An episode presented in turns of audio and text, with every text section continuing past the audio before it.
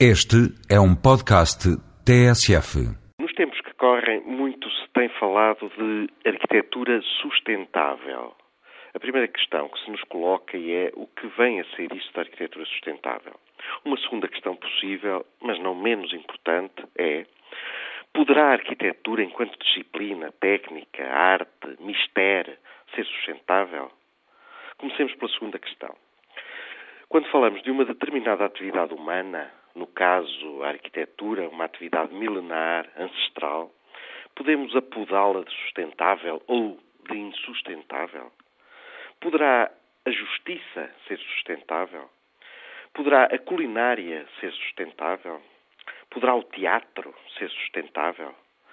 Poderá a medicina ser sustentável? Num belíssimo ensaio publicado há já cerca de quatro décadas, o arquiteto catalão Oriol Boigas insurgia-se contra a adjetivação da arquitetura. Na época, porém, essa obsessiva insistência na categorização, na adjetivação da arquitetura, estava intimamente relacionada com a intenção de clarificar os campos da ação política. Quem não é pelo ideal que eu advogo, um ideal de formatação social do mundo está contra ele e, nesse caso, teremos de clarificar, de definir os campos de ação.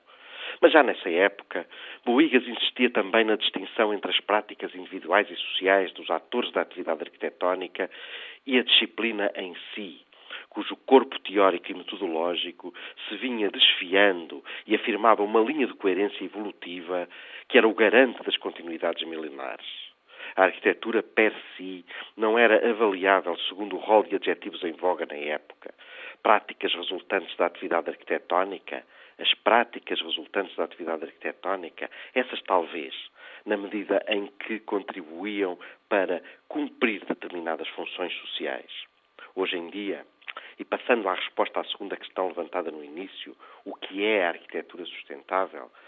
Passámos da adjetivação oriunda do léxico político-social para uma outra que finca as suas raízes no léxico ambiental.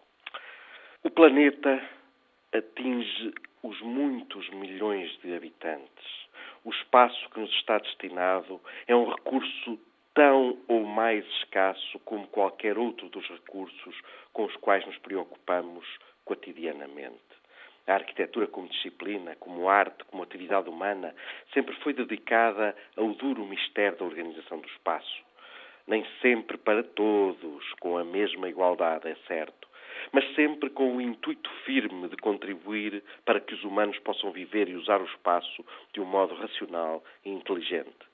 Ao longo do século XX, inclusivamente, a teoria da arquitetura propôs modos de densificação e de aglomeração que permitissem uma vida melhor para os seres humanos, libertando mais espaço para a natureza.